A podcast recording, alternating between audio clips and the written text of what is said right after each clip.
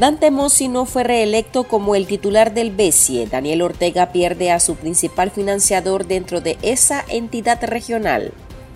Poder Judicial supeditado al orteguismo suspende a 25 abogados. Todos forman parte del grupo de nicaragüenses declarados apátridas. Y Shakira estrena Acróstico, un poema de amor convertido en canción por la colombiana para sus hijos Milán y Sacha. Bienvenidos al podcast ahora de Artículo 66. Les saluda Marlin Balmaceda. Y es Lish Chica. Wilmer Benavides da inicio con las principales noticias de este viernes 12 de mayo del 2023.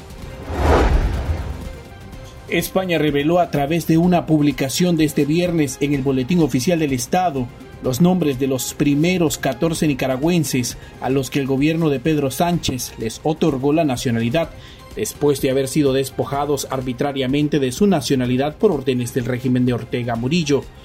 Entre los beneficiarios se encuentran periodistas, políticos, opositores, activistas, feministas, defensores de derechos humanos, excarcelados políticos, desterrados y un sacerdote.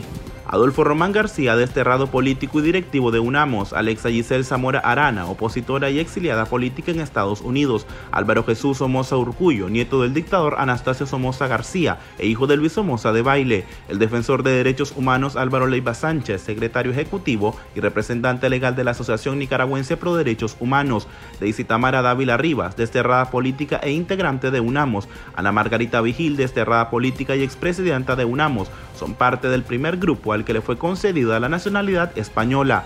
Vigil expresó su agradecimiento a la administración de Sánchez. Conmocionada relacionó cómo en un día el régimen de Ortega la despojó de su título de abogada y al día siguiente despierta con esta noticia.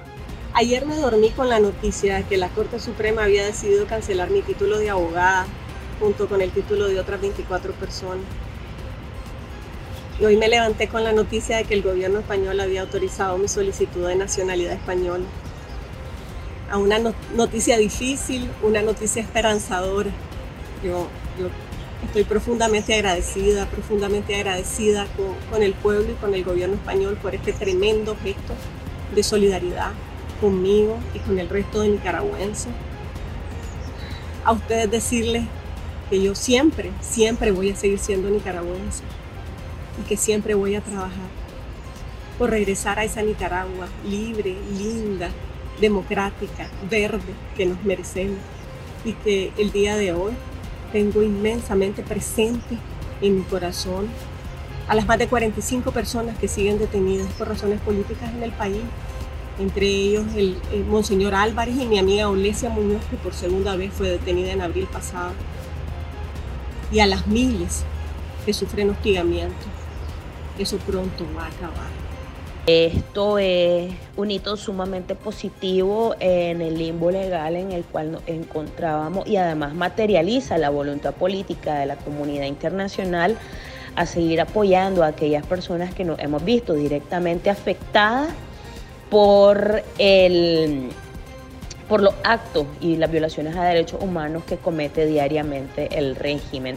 Esto excede el acto político de condenar, excede las meras declaraciones y es una acción tangible en términos de derechos humanos y en términos de apoyo. Y esperaríamos que eh, adelante, de ahora en adelante, este sea el tipo de acciones que veamos más, con más frecuencia por parte de la comunidad internacional, hechos que trasciendan las declaraciones.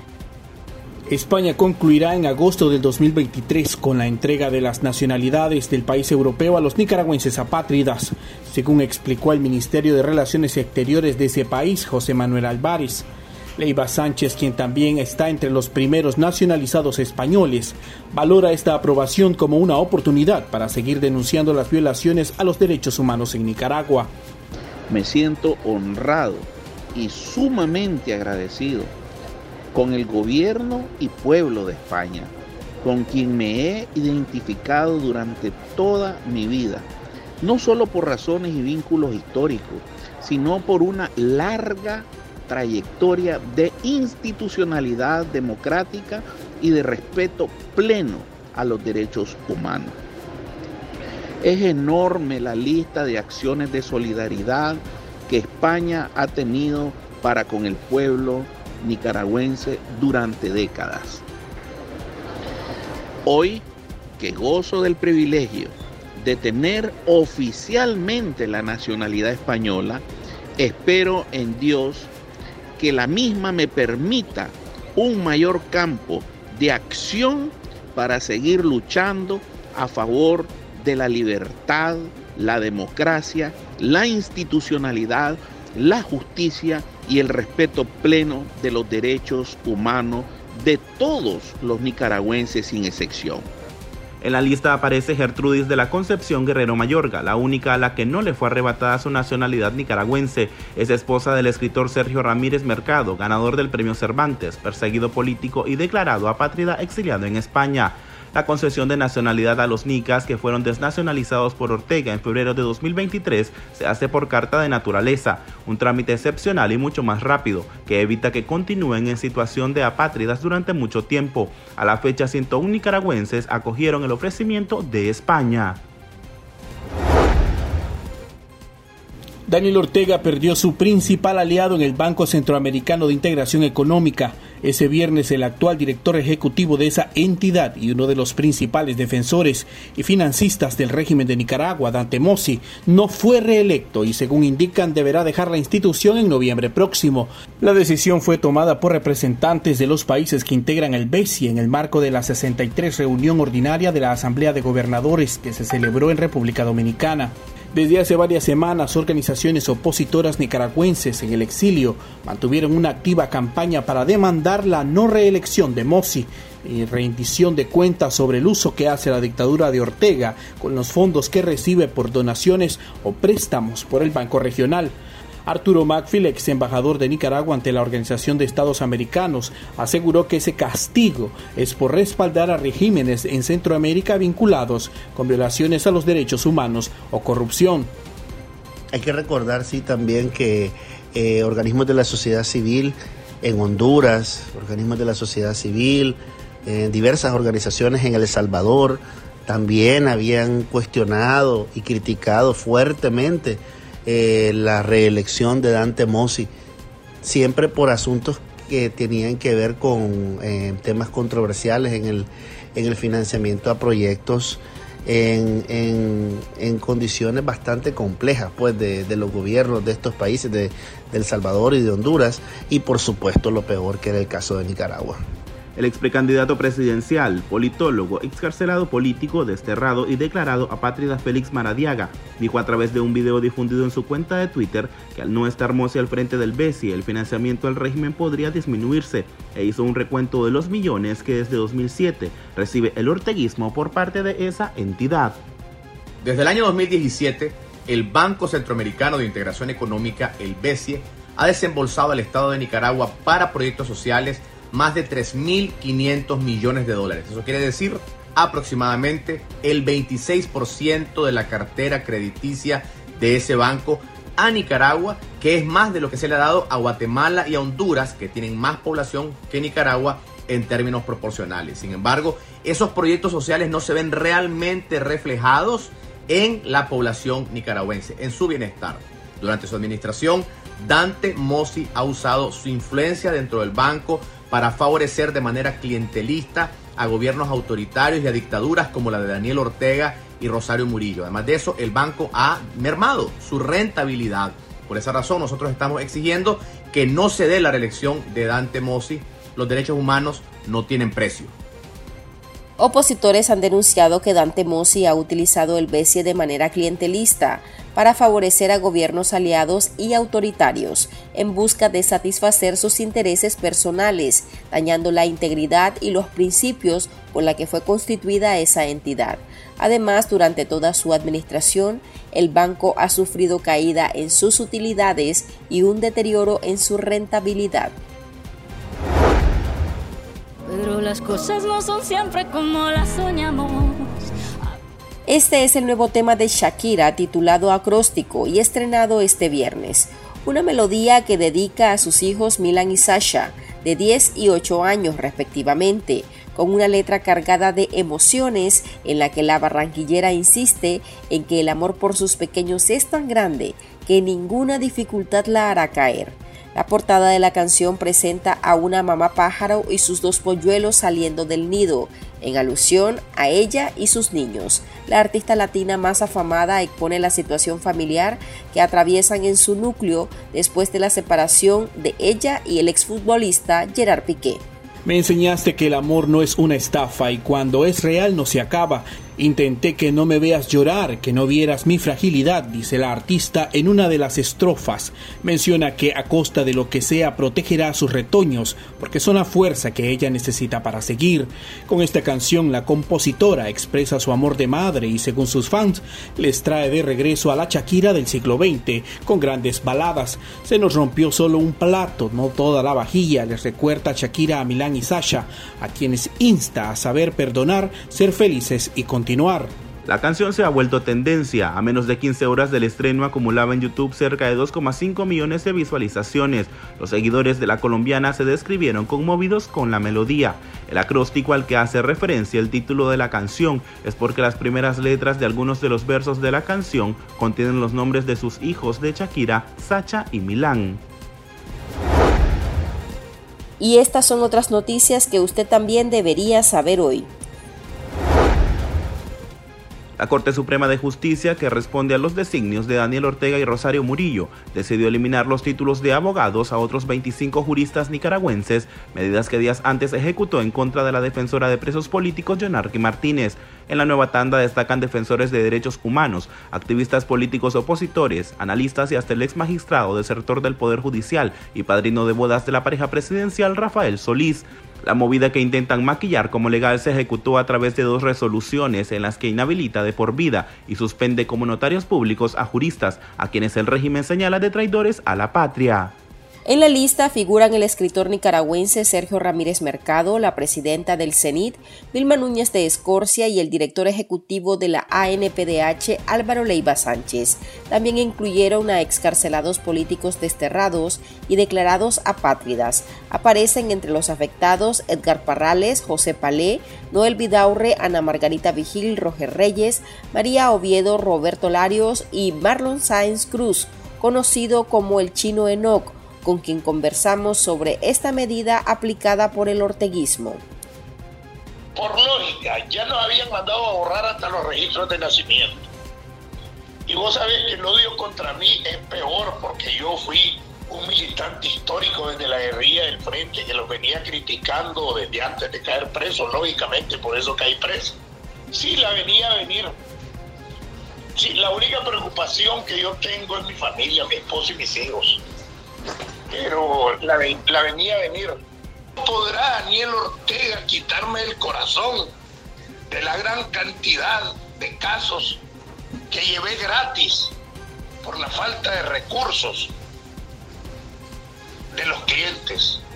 Eso no podrá hacerlo Daniel Ortega nunca, porque para él solo interesa el poder y el dinero. Así es que ¿Cómo podrá sacar de mi mente, de mi corazón, de mi cerebro, mis conocimientos? ¿Cómo podrá quitarme la dignidad? ¿Cómo podrá quitarme el título que llevo en el alma de nicaragüense?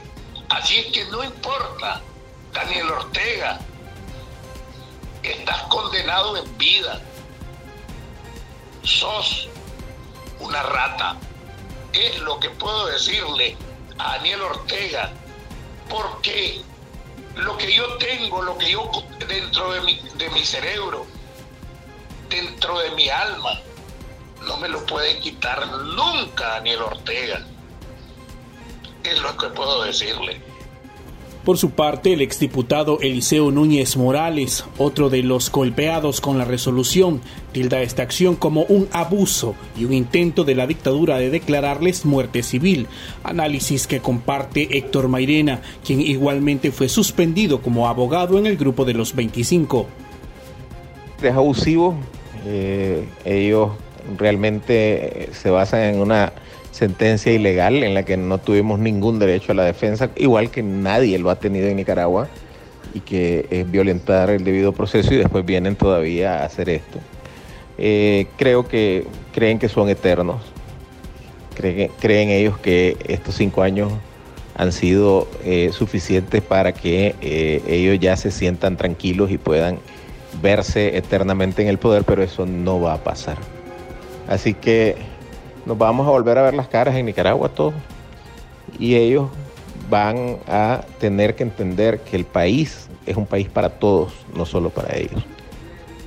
Es un acto represivo más del régimen.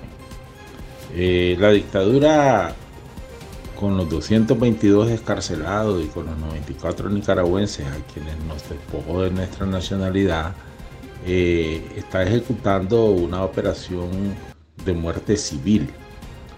Eh, al despojarlos de la nacionalidad, cancelar nuestros asentamientos en el registro civil, pero además intenta aniquilarnos económicamente y ahora profesionalmente. Y digo económicamente porque a, los jubilados les ha robado las pensiones. Eh, a otra gran parte le han despojado de, lo, de las propiedades inmuebles inmuebles. Y ahora pues se endereza su acción contra los abogados y notarios que ya se conoce la lista. Eh, sin duda el menú de, acciones represivas de la dictadura pues es bastante diverso. Han recurrido a la cárcel, al exilio, a la presión, al chantaje y ahora en el caso de nosotros para aniquilarnos profesionalmente. Yo no le reconozco ninguna legitimidad a la dictadura de los Ortega Murillo y por lo tanto no le reconozco el despojo de la nacionalidad que ejecutaron el, el 15 de febrero. Y de igual manera no le reconozco ninguna legitimidad para despojarme del título de abogado y notario.